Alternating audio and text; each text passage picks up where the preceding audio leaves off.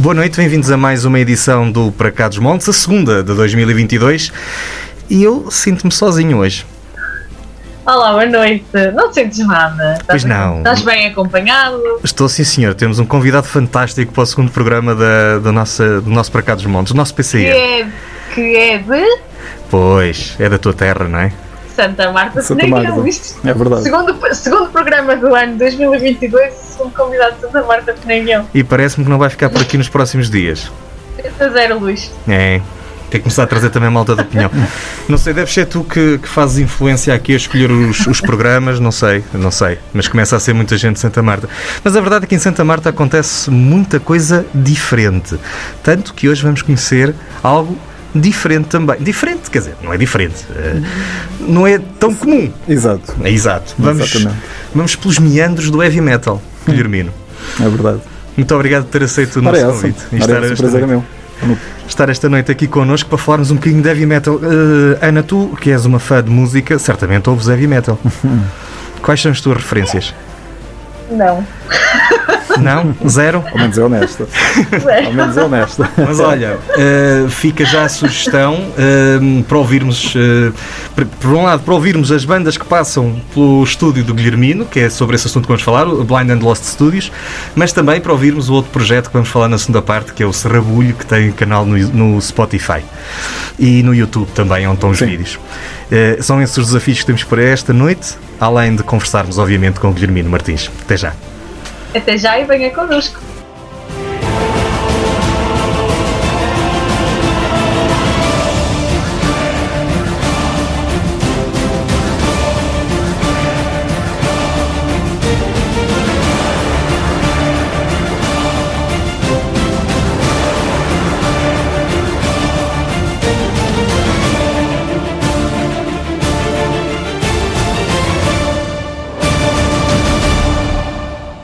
Guilhermino Martins é mais um penaguiota que se distingue na música. É o responsável da Blind and Lost Studios e traz ao Douro bandas nacionais e internacionais para gravar os seus álbuns.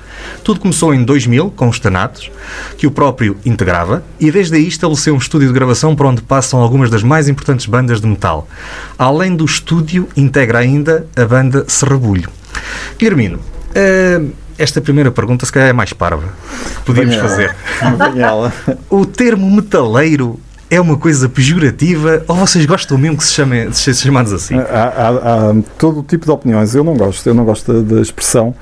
Hum, não a entendo como pejorativa, mas entendo como, de certa forma, castradora ou demasiado limitadora. Hum, Pelo menos no meu caso, eu não me considero metaleiro, até porque o que eu ouço são coisas tão dispares que vão desde a música étnica, hum, coisas que não têm mesmo nada a ver com metal, mas claro, depois eu ouço o, o tal heavy metal. Portanto, eu- no meu caso, não, não gosto dessa expressão de todo. Eh, eh, não me identifico minimamente Muito com bem. ela. Mas, mas tudo bem, há, há de facto quem, quem, quem não veja mal nisso e, e eu também, eh, obviamente em, em meios de comunicação mais generalista, consigo compreender que as pessoas tenham que fazer esse tipo de catalogação, chamemos-lhe assim, e portanto não, não leva mal que, isso, que, que assim aconteça. Prometemos que foi a primeira e última vez que falamos nesse termo aqui esta noite. Ok. É um bocadinho, eh, se calhar, isto- um termo um bocadinho estereotipado, não é? Sim, eu, eu quando penso nisso penso sempre eh, naquele tipo de fã que só ouve um estilo específico e que não tem abertura para ouvir outros. E não, não, não é todo o meu caso. Quer a nível profissional, quer até a nível dos meus gostos pessoais, eu ouço coisas mesmo muito dispares, portanto não, não posso considerar um metaleiro nesse sentido. O- o, a questão do, do, do estúdio surge um bocadinho a reboque da necessidade ah, da vossa banda ah, ter um sítio para, para gravar. Como é Sim. que percebeu que poderia transformar isto em algo ah, para, para a sua vida profissional?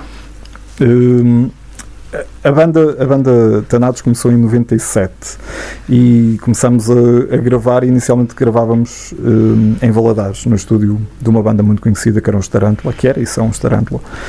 Mas desde sempre houve aquela necessidade de fazer um bocadinho o trabalho de casa mais aprimorado antes de chegar aos estúdios profissionais.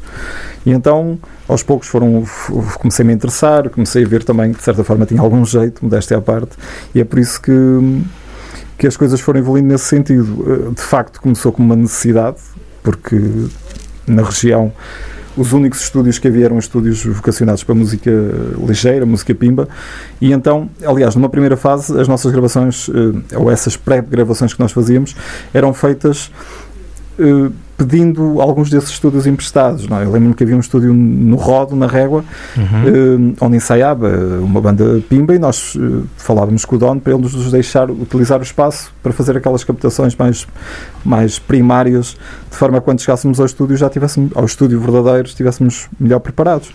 Pronto, as coisas começaram todas, lá está, dessa necessidade.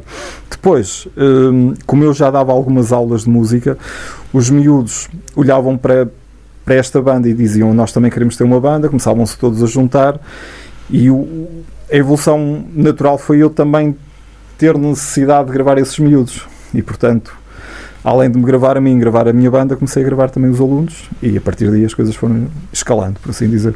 A certa altura, e estava-me a dizer isso antes de começarmos o programa, uh, chegou mesmo a, a, utilizar o estúdio da Universidade FM também para gravar, não foi? Sim. Só uma curiosidade. A maquete de Thanatos, uhum. de 98, foi gravada no, no, nos antigos estúdios claro. da, da, Rádio Universidade.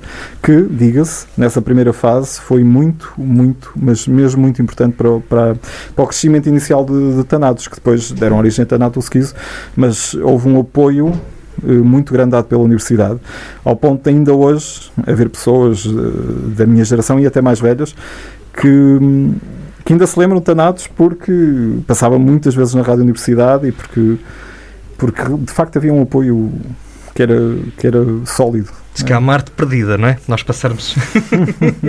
Talvez, não sei. Não sei se é uma arte perdida, acredito que ainda haja algum tipo de apoio. Aliás, este programa é, melhor, é o melhor exemplo disso, não é?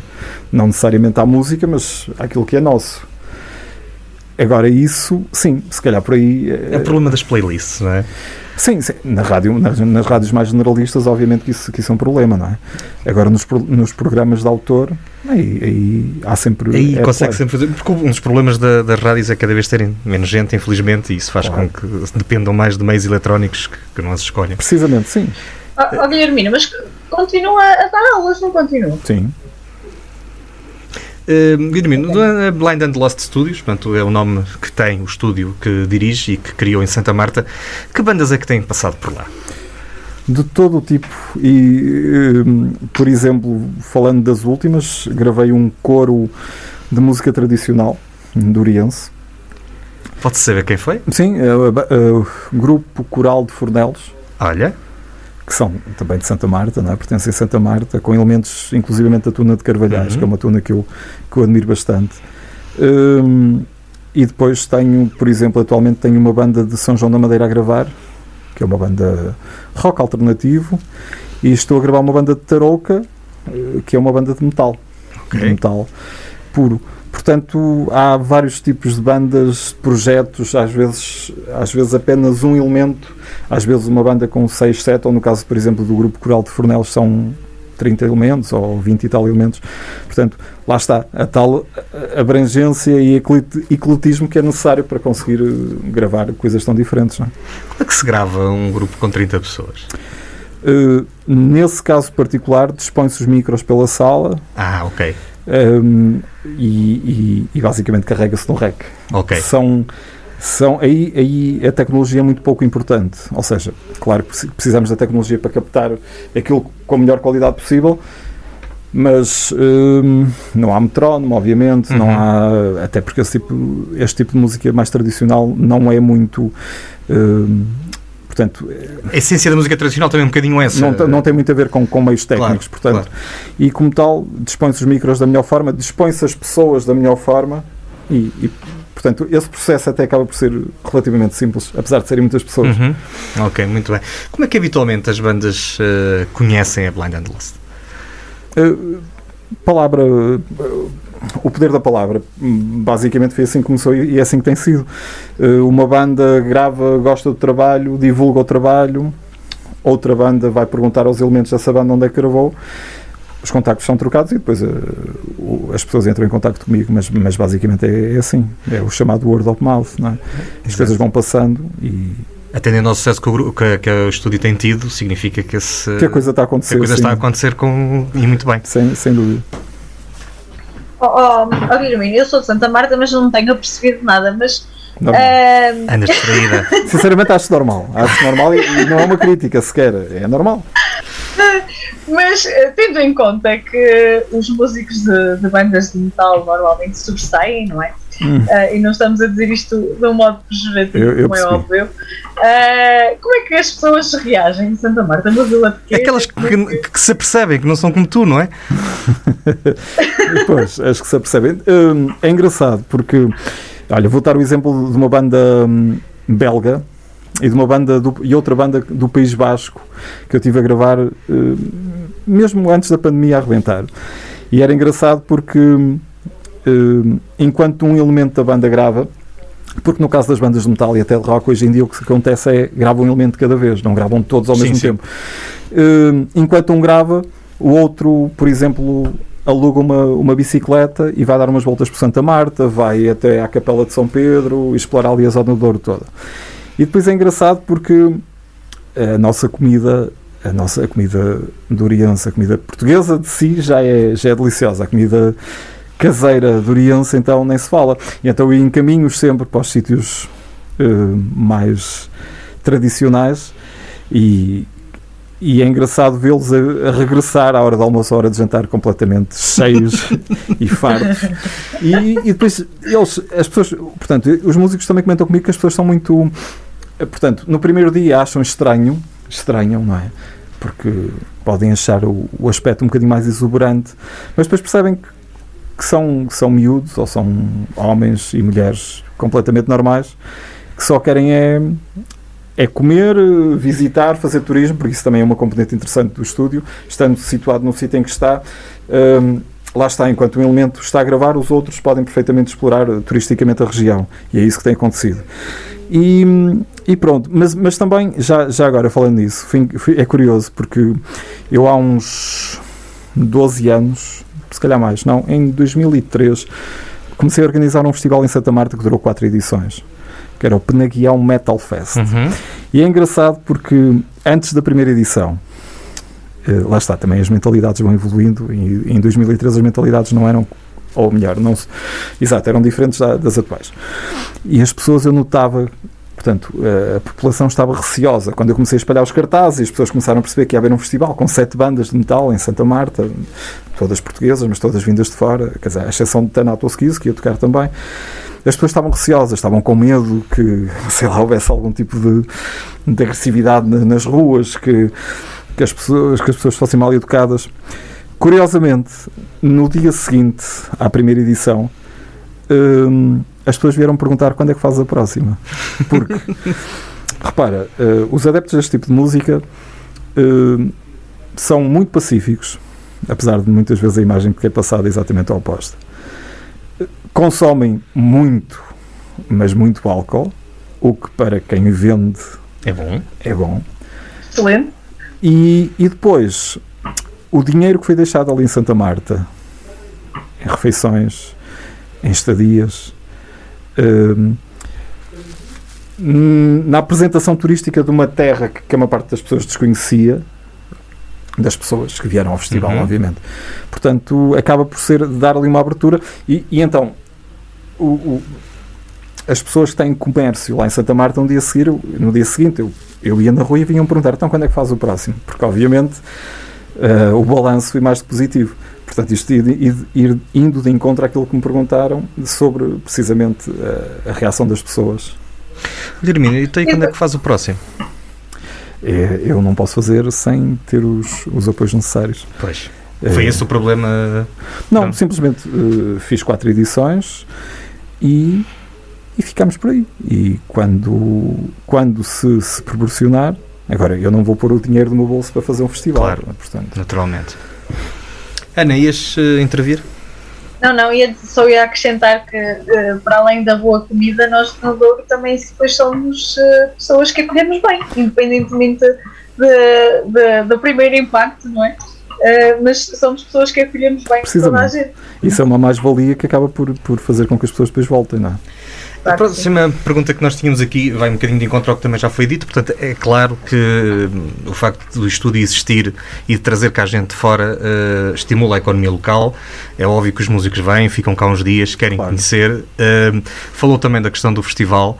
Uh, portanto, é inegável que hum, se fosse possível conseguir de alguma forma integrar a existência do estúdio e voltar a retomar esse festival, seria uma mais-valia para uma região como o Douro. Qualquer tipo de manifestação artística independentemente. E, aliás, arrisco-me a dizer, quanto mais hum, marginal no sentido de ser alternativa uhum. for, melhor é. Sim, porque, vai buscar públicos não. Porque vai buscar públicos de fora. Claro. Repara, hum, se nós organizarmos uma coisa, por exemplo, com ranchos, e atenção, eu adoro ranchos. Não, aqui não há nenhuma crítica eu subjacente. Também, eu também. Não há nenhuma crítica subjacente a, a ser rancho, ou seja o que for. Mas nós arriscamos, ou melhor, se nós organizamos um festival com ranchos, o que vamos ter é 90% das pessoas que vão ver esse festival são pessoas de Santa Marta. Claro. Se organizarmos um festival de metal, 99% das pessoas que vão lá estar são pessoas de fora. E são essas pessoas que vão contribuir para estimular a economia. Portanto, qualquer manifestação uh, artística que seja, lá está, alternativa, vai sempre criar esse tipo de movimento económico ali na, na, região, e neste caso em Santa Marta, ou em qualquer outra. Portanto, isto aplica-se a qualquer, obviamente, a qualquer, a qualquer terra. Muito bem. Por isso, sim, sim, claro que sim. Claro que se eu tivesse essa possibilidade, organizava um festival todos os anos, porque, porque isso era bom para, para toda a gente, sem dúvida. Claramente, claramente. Quanto tempo é que demora a gravar um álbum? Depende, se os músicos forem, forem bons, uh, demora-se, sei lá, 3, 4 dias, 5, uma semana a gravar. Atenção, gravar é o trabalho dos músicos. Depois há um trabalho uh, posterior que é feito por mim, que é chamado mistura e masterização. E esse trabalho demora um, um bocadinho mais. Uh, lá está, se os músicos forem bons, entre a gravação e a mistura e masterização, três semanas. Se os músicos forem maus, ou se, como muitas vezes acontece, os músicos não forem aqui desta região e tiverem que vir gravar, entre aspas, às pinguinhas, ou seja, gravam este fim de semana e depois gravam no próximo, aí sim, o processo pode, pode se alongar durante alguns meses, mas uh, o, o que interessa focar é que hoje em dia os álbuns, e muitas vezes as pessoas pensam que gravar um álbum é meter um microfone no meio de uma sala e os músicos todos uhum. tocam, e não tem mesmo nada a ver com isso. Há todo um processo muito matemático em que se grava tudo por partes, em que cada elemento grava a sua parte, sem, sem, sem os outros estarem a tocar, e, e, e, tende a ser, de certa forma, até um bocadinho moroso.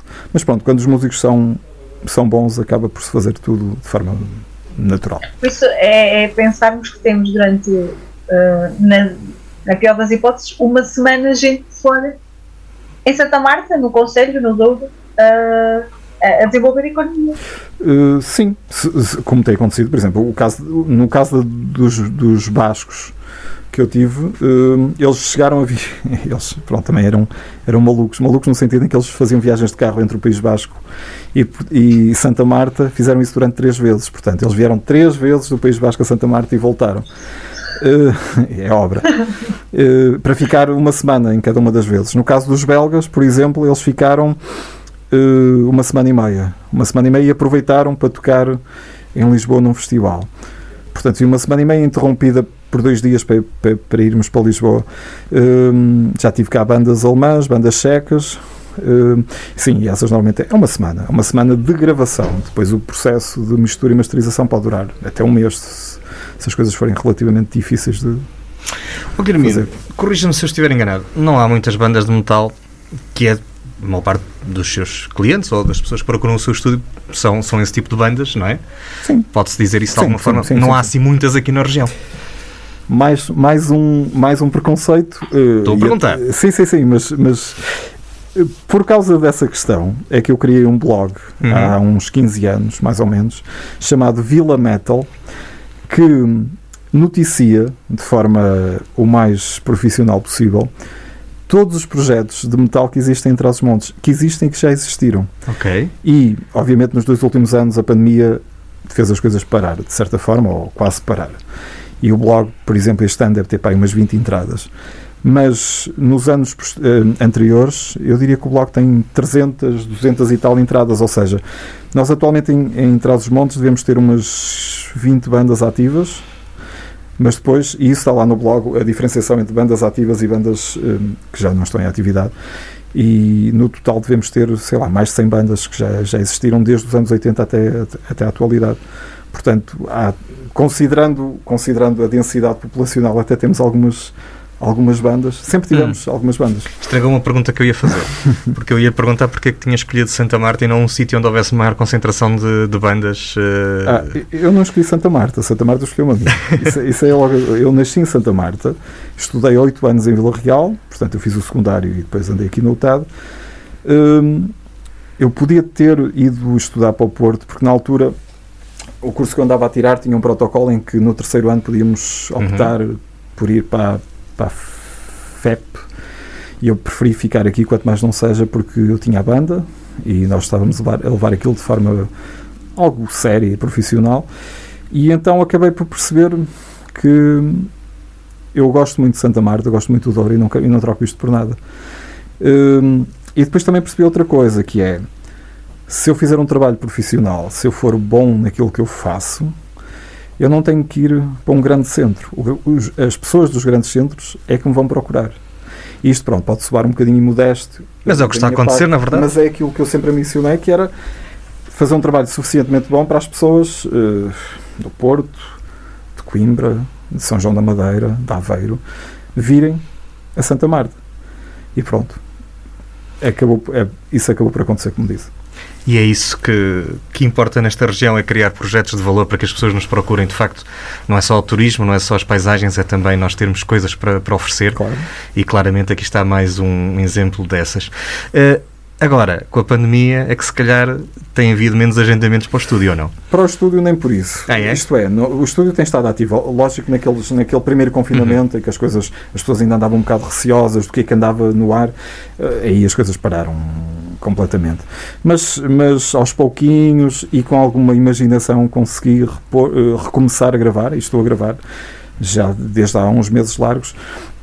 Lá está, perdão. É preciso é alguma imaginação, alguma capacidade de adaptação, mas, mas eu sou músico, sou músico de um estilo uh, bastante extremo, portanto a minha capacidade de adaptação é, é grande um, e como tal, um, pronto, tive, tive que pensar bem o que é que ia fazer. Um, é claro que Uh, por isso é que estamos, de certa forma, aqui até de máscara, porque uh, as medidas de segurança, para mim, são, são fundamentais. Eu já gravei, inclusivamente, pessoas que, que, se recusaram a dar a vacina e que, ou que não, não se acreditavam, que não se acreditam que, que existe uma pandemia, mas mesmo que elas facilitassem, eu não facilito e faço questão de estar sempre com, com as condições todas, com o álcool gel ao meu lado e proporcionar também às pessoas que estão no estúdio essa, essa possibilidade, claro. claro. Portanto, uh, a pandemia, do ponto de vista dos concertos, obviamente, os concertos está tudo parado, está tudo, claro. mas o trabalho de estúdio tem, felizmente, tem, tem estado dinâmico. Ainda bem, significa que quando isto aliviar um bocadinho mais, eh, vai toda a gente mostrar em digressão que andou a gravar estes Espero que sim, espero que sim. Ana, vamos lá? À nossa primeira. Vamos lá. Ao nosso primeiro Uma jogo. palavra sobre Santa Marta de Penaguião. Uh, berço. Uma palavra sobre heavy metal. Uh, uh, boa questão.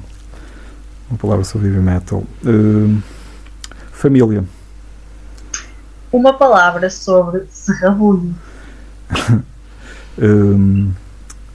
maluqueira. Uma palavra. uma palavra sobre tanatos uh, aprendizagem. E uma palavra sobre Blind and Lost. Uh, dedicação. E agora uma palavra para quem não gosta de heavy metal. Respeito. E uma palavra para os fãs de heavy metal. Respeito também. Muito bem, hoje estamos à conversa com Guilhermino Martins, ele é o responsável pela Blindland Lost Studios, um estúdio em Santa Marta de Penaguião que recebe bandas e projetos musicais de toda a natureza.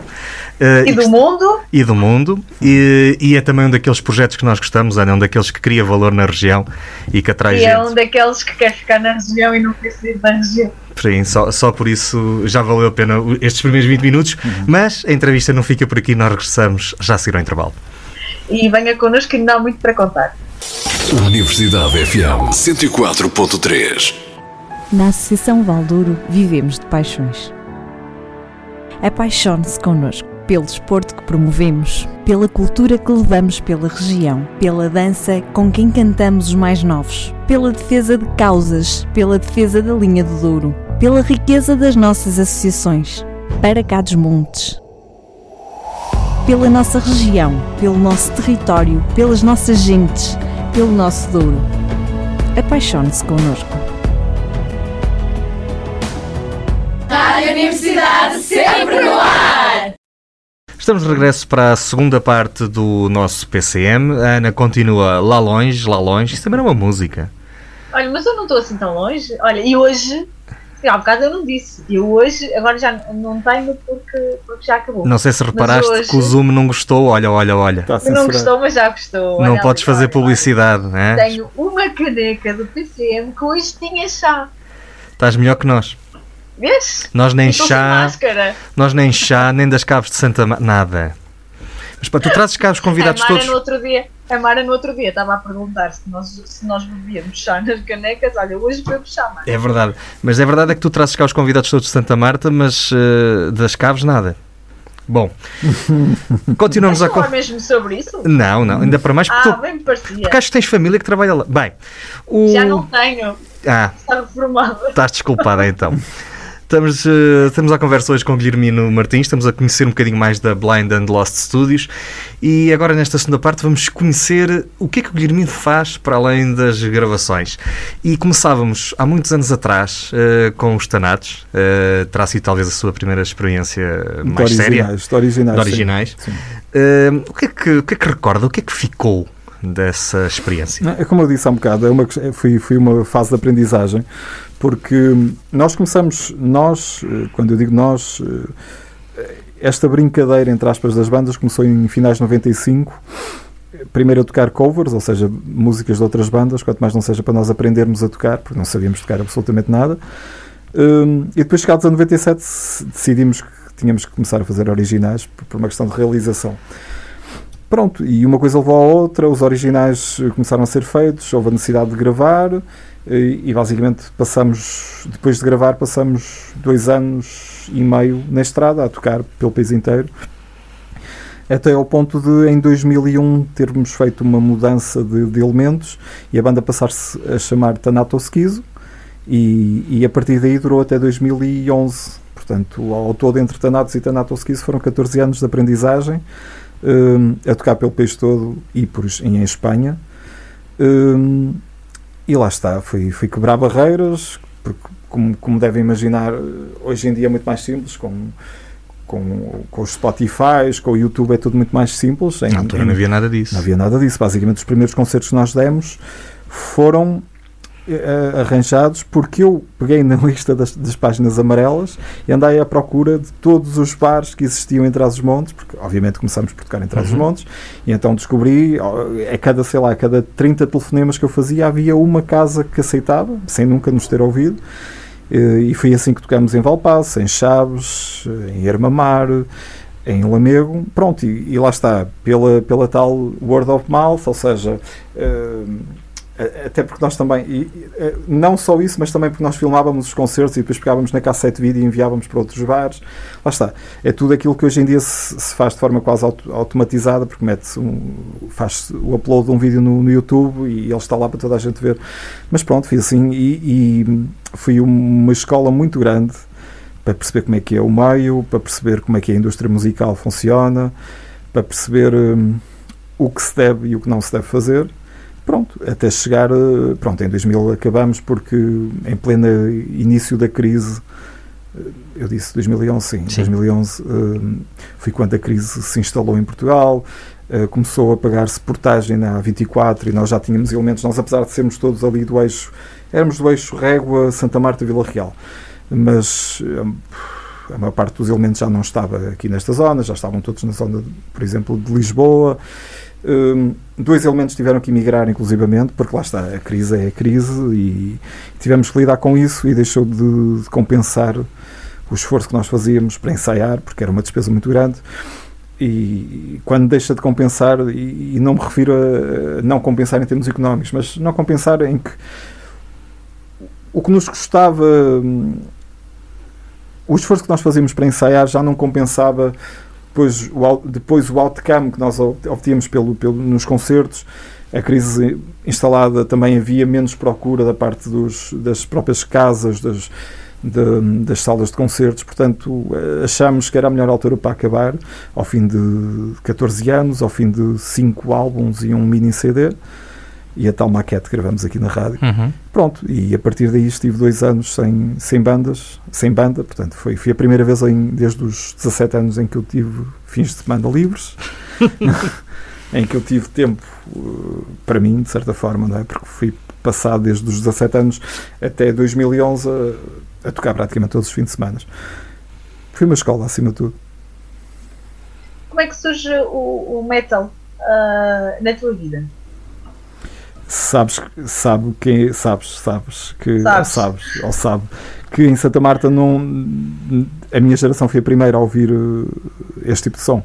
Não havia ninguém, mas mesmo ninguém que ouvisse isto. Então, obviamente, numa altura em que não havia internet, a única forma de apanhar com novidades era pela televisão.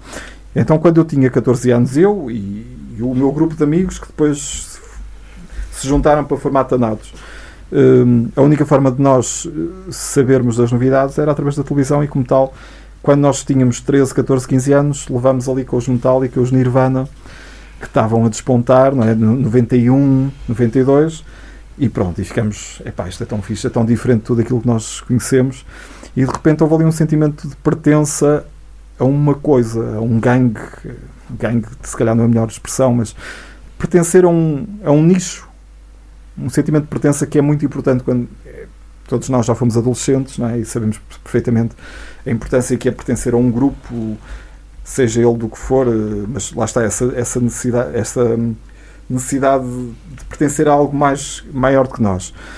E pronto, e depois começamos a interessar, começamos a ter interesse em praticar, um, em aprender a tocar um instrumento, a explorar mais música. Depois, quando cada um de nós ia passar férias, eh, por exemplo, eu ia, eu fazia férias na zona de Leiria, levava sempre cinco ou seis cassetes de música virgens, porque sabia que me ia encontrar lá com pessoas vindas do Porto ou de Lisboa que me iam trazer eh, também umas cassetes e eu arranjava maneira de, lá no sítio onde eu estava, copiar as cassetes para trazer essa música nova.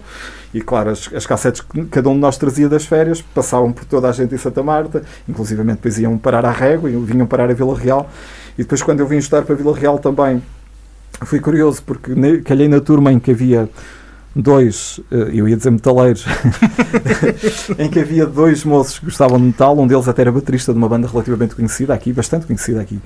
E foram eles também, de certa forma, me doutrinaram e disseram: pá, olha, leva estes CDs, aí começaram a arranjar os, meus, os- os primeiros CDs.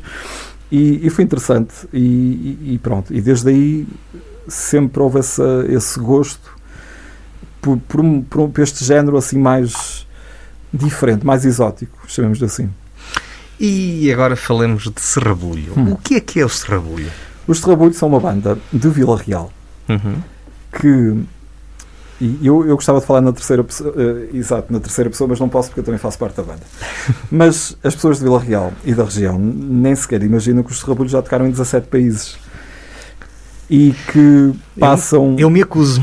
e que passam metade do ano, metade do ano não será a melhor expressão, mas passam muito, mas muito tempo fora de Portugal a tocar, a fazer digressões de, de semanas a fio pela Europa fora.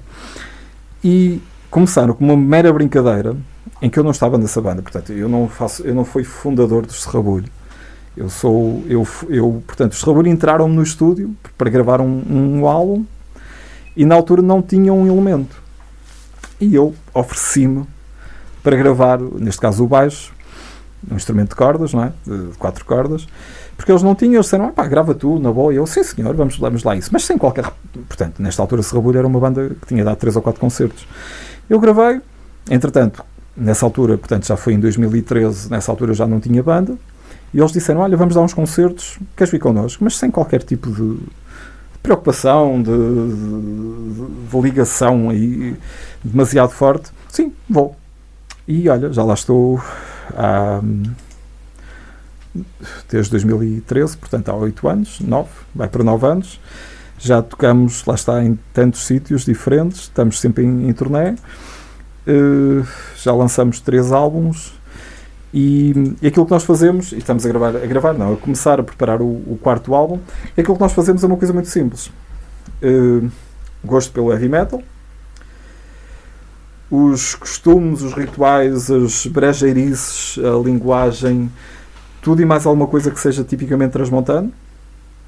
O lado cómico, de certa forma, até eh, não no sentido crítico, mas no sentido de enaltecer essas coisas mais, mais tradicionais da, da cultura transmontana. Portanto, comédia, metal e depois eh, concertos que, por isso é que é um bocado sugeri que vissem no YouTube, que basicamente são são circos, à falta de melhor palavra, porque, porque hum, a ideia dos, dos, nossos concertos é muito simples. É como, é como se fossem festas tradicionais da terrinha, mas versão heavy metal. Há uma música em que o nosso vocalista, em todos os concertos, todos, sai do palco e vem fazer o comboinho com as pessoas do público. Esse comboinho é capaz de, em festivais grandes, é capaz de ocupar um campo de futebol inteiro, como já aconteceu.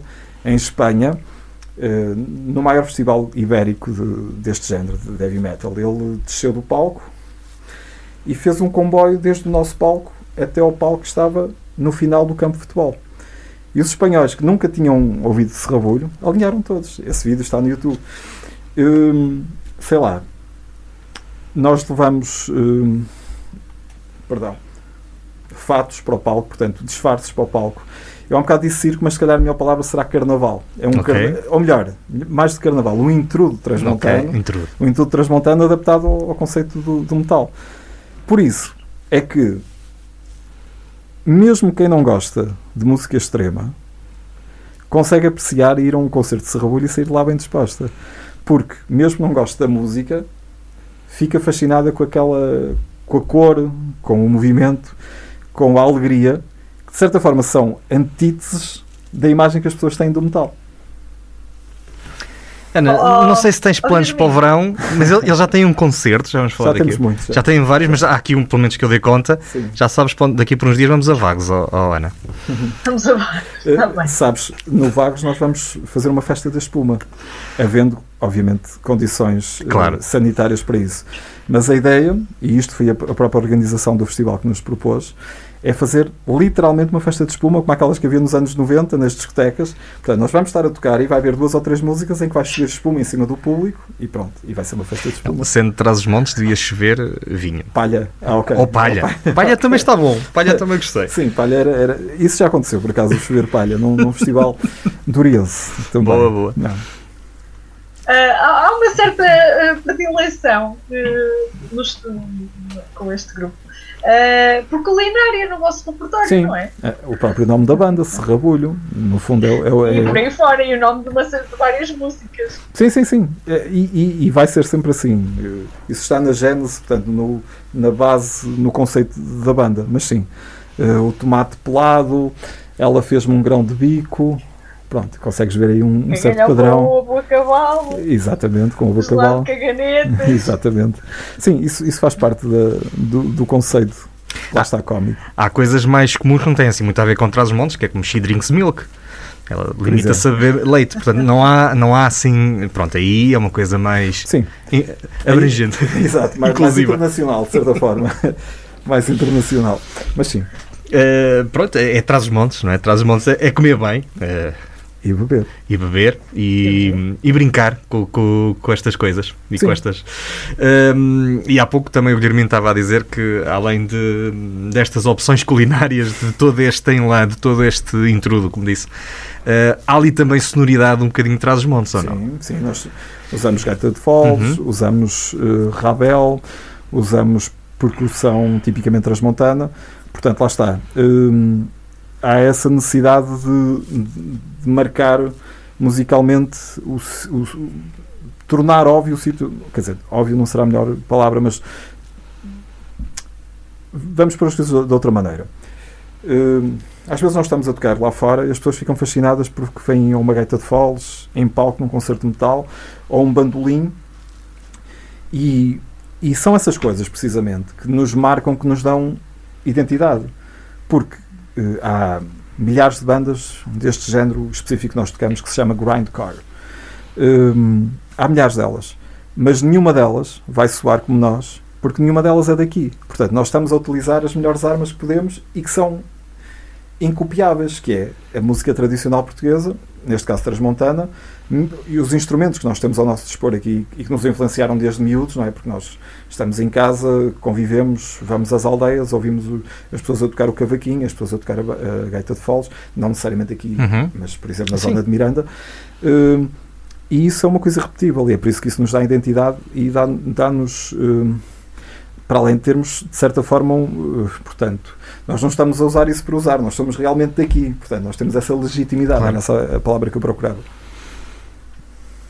Eh, eh, eu estava aqui a pensar, nós estamos no horário já eh, pós-hora de jantar, não é? Eh, e o Guilhermino estava-nos a dizer que já estão a pensar no próximo álbum. Eh, já há ideia de menu para o próximo álbum? Já, já a ideia para, Talvez para em nomes. cheats, não? Uh, uh, curiosamente, não, não estás muito longe da, da realidade. Curiosamente, não estás muito longe da realidade. Não. Um, sim, mas, mas já- as músicas já estão a ser feitas. Uh, já as andamos a ensaiar, inclusivamente, desde há umas semanas.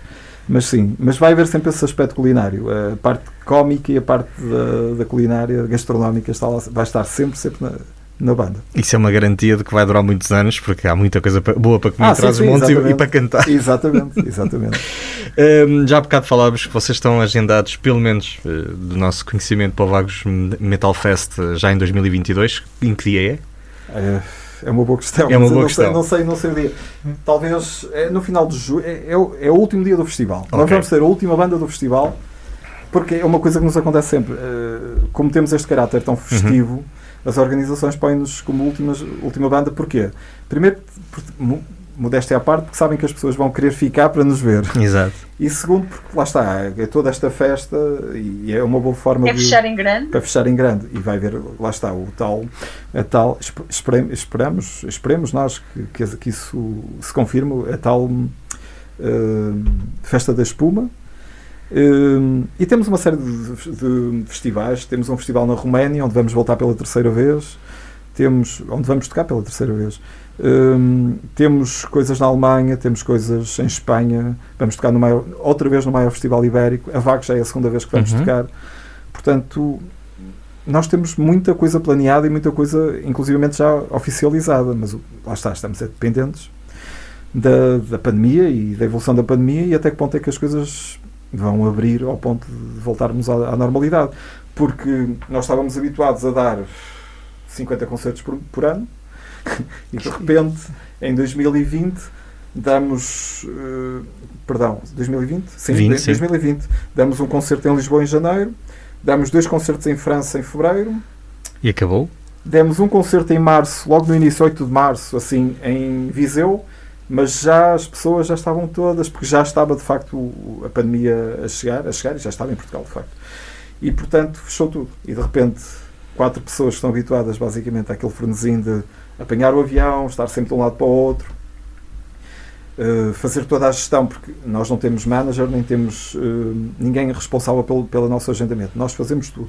Uhum. E, portanto, como vocês devem imaginar, há todo um trabalho de preparação dos voos, de, de alugar carro, onde é que vamos ficar e não sei o quê, que nos ocupava a semana toda, portanto, eh, isso de repente desapareceu. E então, eh, alguns de nós até, no último ensaio, que foi o fim de semana passado, tivemos a falar isso entre nós, quer dizer, o fim de semana passado, não, o anterior, que alguns de nós até chegaram a ficar deprimidos, porque estavam habituados a, um, a esta correria constante, esta atividade tão, tão incessante, aquele nervosismo de saber, epá, vamos apanhar o voo, agora temos que ir deste, deste país para aquele e não sei o quê, e de repente para tudo e, e alguns de nós ficaram ali um bocado abandonados eh, no sentido em que deixaram de ter eh, esse lado, esse lado tão dinâmico da vida, mas pronto, agora estamos a voltar outra vez aos ensaios e as coisas vão se normalizar. Muito bem. E era mesmo aí que nós íamos agora, à pandemia. Porque durante a pandemia ah, o, o Guilhermino esteve associado à, à música que fez um, um sucesso, que foi o Eu Corona. Como é que surgiu esta ideia? É verdade. Eu, eu, eu dou-me com o Carlos Guimarães, que é um, é um radialista da zona de, da zona de Aveiro, da zona de Espinho, São João de Lama, uh, União, Lamas, sim, Lamas, ali da zona de Aveiro, entre Aveiro e Porto. E ele disse-me: Olha, eu quero fazer um, um, uma cover inspirada num original, portanto, mas com a letra alterada em função de, daquilo que estamos a viver. Epá, e o meu instinto foi: Ok, vamos fazer isso.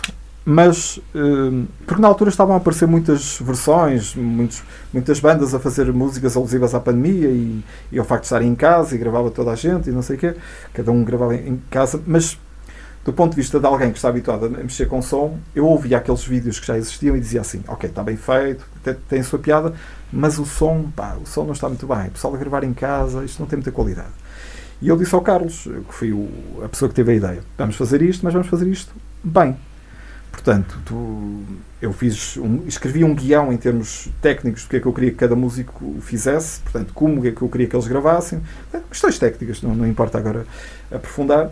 Pronto, e assim foi. Uh, e depois o que custou mais foi juntar tudo, porque nós temos ali desde vozes guturais quase imperceptíveis, como é o caso do vocalista de Serrabulho, como temos vozes, eh, aquelas vozes tipo, para dar um exemplo mais perceptível, como a do, eh, sei lá, como Metallica ou como, como os Europa ou como os Scorpions, são aquelas vozes mais agudas e, e, e portanto misturar isso tudo acabou por ser complexo, mas foi curioso porque fizemos isso sem qualquer tipo de expectativa e na semana seguinte tinha 50 mil visualizações o vídeo.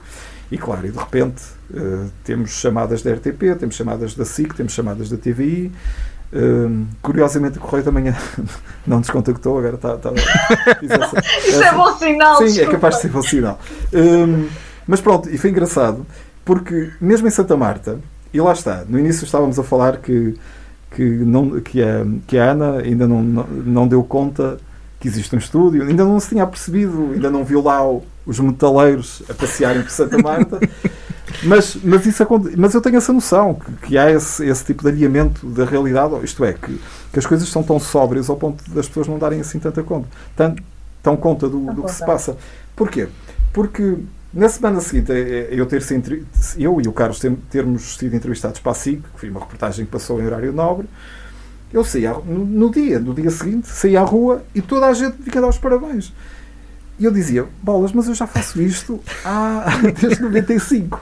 Só agora que vocês se apercebiam. Pá, claro que as pessoas davam os parabéns de forma simpática e, eu não tenho direito nenhum de exigir nada das pessoas. Mas eu pensava para mim, fui preciso andar 20 e tal anos, quase 30, pá, 20 e tais, sim, desde 95, sim, 25 anos nisto para subitamente as pessoas à minha volta perceberem: olha, há, um, há, alguém aqui em Santa Marta que tem um estúdio, olha, há alguém em Santa Marta que apareceu na televisão por fazer música e não é música propriamente comercial, não é? é música alternativa ou mais de, de exótica ou de franja. Mas isso, isso eu acho que toda a gente conhece o Guilherminho. Sim, mas é, é das uh, aulas, uh, provavelmente. Se calhar nunca tiveram coragem de, de, dar os parabéns e de perceber o trabalho que era feito, não é? Mas toda a gente, eu acho que sim, toda a gente conhece. Por, e, atenção, eu, eu, eu, eu, não, eu não estou a exigir nada de ninguém, eu só estou, só estou a constatar sim, um facto. Sim, mas eu estou a dar a opinião como mera habitante. Sim, sim, sim. sim. Não, eu acho que as pessoas me conhecem. Primeiro, porque também não há muita, muita gente assim com um aspecto mais, mais alternativo em, em Santa Marta, não é? Isso desde há muitos anos. E, e também porque sabem que, que eu dava e, e, dou aulas de música, portanto, vêm-me obviamente a passar com instrumentos, a carregar instrumentos de um lado para o outro, vêm os, os, os miúdos a entrar, a entrar na, na escola, portanto, acabam por saber que alguma coisa se passa ali, não é? Portanto, eu não quero, não, não quero soar arrogante ao ponto de dizer, ah, eu já estou aqui há muito tempo e vocês estão agora que me viram. Não, não é nesse sentido, é mesmo não, sei, aquela constatação real de que a televisão ainda manda, ou seja, é, para, para, as pessoas se calhar. Tem impacto. É, tem. Tem, tem mesmo. E esperava o sucesso que teve com este. Com esse vídeo, não. Com este de vídeo. todo, de todo. Até porque aquilo foi feito só com pessoal deste género. Uhum. Não houve ali ninguém fora. Mas foi isso que teve a sua piada, porque é o pessoal, mais uma vez, há aquela imagem do pessoal do metal, que é o pessoal muito agressivo e muito violento e muito negro, e de repente temos, sei lá, 20 e tal pessoas a brincar com uma coisa que, contextualizando, no início da pandemia ninguém sabia muito bem onde é que isto ia parar. Não. E já estavam a morrer muita gente e, portanto, isto foi uma forma de aligeirar. E também foi uma forma de dar alguma sanidade mental a estas pessoas que estavam em casa, não é? habituadas a tocar quase todos os fins de semana e de repente estavam a olhar para o teto, a pensar, fogo, o que é que vamos fazer agora? Pronto, e ao menos tivemos ali alguma coisa que nos entretivesse. Eh, na altura, Carlos Guimarães, em declarações aqui à Universidade FM, Uh, referiu que, para além de tudo o resto, esta iniciativa serviu também para divulgar o heavy metal. Claro. Concordas? Precisamente, precisamente. Sim, sim. É aquelas, é aquelas pessoas conseguiram demonstrar que, para um público que não está habituado a isto, que existe uma cena em, em, Portugal. E atenção, a cena não se resume a estas 20 pessoas e às suas bandas. Nós em Portugal temos, sem exagero, milhares de bandas. E, e pré-pandemia nós tínhamos concertos, e quando eu digo nós, portanto, a cena do metal em Portugal, havia na cena do metal em Portugal havia concertos todos os fins de semana, mas sei lá, em 10, 15, 20 sítios diferentes. Eh, eu conheço pessoas que são adeptas deste, deste, tipo de música e que fazem, passam os fins de semana a saltar de terra em terra para ir ver, por exemplo, um festival hoje ao Porto e amanhã outra, por exemplo, numa sexta à noite vão ver um festival ao Porto e depois no sábado vão, vão a Coimbra e depois se calhar vão, fazer, vão ver uma, uma matiné domingo a Lisboa. Isto é, é, um, é, um, é um estilo de vida como é, por exemplo, dos motares ou das pessoas que têm uma autocaravana e gostam de, de passear. Este tipo de pessoas gosta disso tudo, mas aproveita e vê os concertos. Portanto, viaja, faz turismo, uh, espairece, mas depois vai, vai ao concerto. Hum, Guilhermino, como é que está? Já fomos falando, acho eu, um pouco ao longo de, desta conversa, mas agora para sistematizarmos um bocadinho, uhum. um, como é que o heavy metal passou pela pandemia? Uh, Ou como duro. é que está a passar? Uh, pois, tem sido duro. Nos, nas poucas vezes que tem havido alguma abertura o pessoal, e, e isto prova claramente que somos um, um, uma cena muito proativa, porque das poucas aberturas que tem havido, organizam-se logo montes de concertos. No nosso caso, não temos. Nós temos sido convidados para, para festivais, inclusive durante a, durante a pandemia, não necessariamente durante a pandemia, mas nestas pequenas. Uhum. Sim, durante a pandemia, mas nestas pequenas aberturas que vai havendo. E nós, como estamos a preparar o um novo álbum, decidimos, ok, então vamos focar-nos no novo álbum. E eu sei que as pessoas querem ver esse rabulho, até porque Hum, depois de uma pandemia toda a gente vai querer uh, ficar aligerar é, e, e, ficar extrovertida e para um concerto nosso e, e, e, ficar completamente amalucada. Mas nós dissemos não, agora estamos a gravar vamos preparar o álbum, vamos, vamos com calma. Mas um, lá está, há esse sinal de proatividade de uma cena que está carregada de bandas, carregada de promotores. Há pessoas há imensa gente que vive deste meio, sejam técnicos, sejam donos de salas de espetáculos, uh, estúdios.